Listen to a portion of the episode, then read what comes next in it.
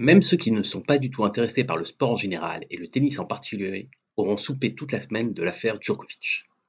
Il n'est donc pas question ici de revenir dessus, chacun a compris que Djokovic avait quelque peu magouillé pour arriver en Australie et que les dirigeants du pays continent avaient, en retour, décidé d'en faire un exemple dans leur lutte contre les antivax, pour dire les choses vite. Non, ce qui est étonnant ici, ce sont les cris d'orfraie poussés par certains sur l'ingérence politique dans l'affaire.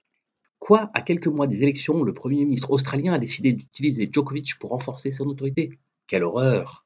Comment cela? Le président serbe a osé critiquer la justice d'un pays indépendant et ami? C'est une honte! Pour qui suit l'activité sportive, entendre ces pudeurs de gazelle, pour reprendre la belle formule, fait sourire. En fait, ce qui gêne ici certains, c'est que cela se voit, que cela sache. Mais faut-il être naïf ou menteur pour croire que les affaires sportives sont indépendantes des affaires d'État? Comme l'a une fois de plus très bien montré Simon Chadwick dans l'excellente newsletter de Conversation, de janvier le Dakar qui se déroule en Arabie Saoudite jusqu'en décembre avec la Coupe du Monde au Qatar, toute l'année sportive sera politique. Cela n'a rien de nouveau. Tout grand événement sportif est l'objet d'interventions politiques. Les Jeux Olympiques, comme les Coupes du Monde, sont des objets politiques. Tout le monde le sait.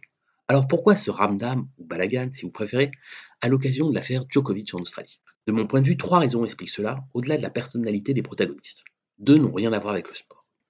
Premièrement, l'hystérisation du débat public, évidemment.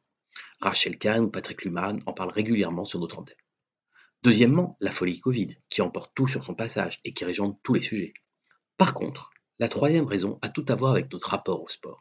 Le sport doit être exemplaire, clamons-nous tous à longueur de déclarations amoureuses.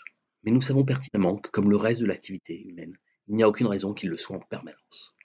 Aussi, nous acceptons ces arrangements avec l'intégrité quand ils se font loin de nous, ou plus exactement, pas sous nos radars. Ronaldo et Messi sont les champions de l'évasion fiscale? Oui, mais c'est loin du terrain. Peng Shuai a disparu, si je puis dire? Oui, mais elle était tombée dans les oubliettes du classement mondial. Le sport professionnel est un acteur majeur du blanchiment de l'argent et de la traite humaine, entre autres joyeusetés Oui, mais cela ne se voit pas. Dans l'affaire australienne, ce qui a choqué, c'est que l'atteinte à l'intégrité sportive s'est déroulée sous nos yeux. Je crois que la formule idoine ici, c'est Couvrez ce sein que je ne saurais voir. Quel bel hommage à Molière à l'occasion de ses 400 ans et de son intemporel Tartuffe.